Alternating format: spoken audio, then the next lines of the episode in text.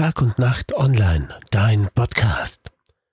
Die Ermittlungen in der Korruptionsaffäre rund um Kanzler Sebastian Kurz spielen nun auch nach Kärnten heran.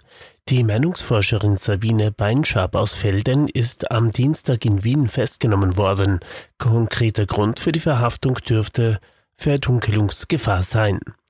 Die Meinungsforscherin Sabine Beinschab soll kurz vor den Hausdurchsuchungen am vergangenen Mittwoch versucht haben, Daten von der Festplatte eines Computers zu löschen. Das habe sich bei der Untersuchung durch IT-Experten der Korruptionsstaatsanwaltschaft herausgestellt. Der Grund für die Festnahme am Dienstag war demnach Verdunkelungsgefahr.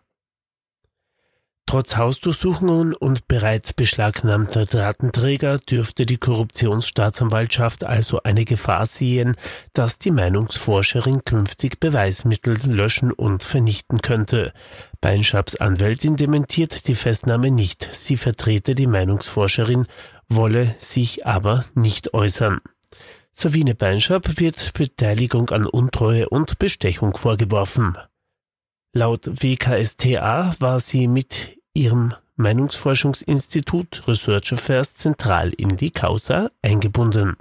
Sie soll teils verfälschte Umfragen in der Zeitung Österreich ÖVP freundlich kommentiert und Scheinrechnungen an das Finanzministerium gelegt haben.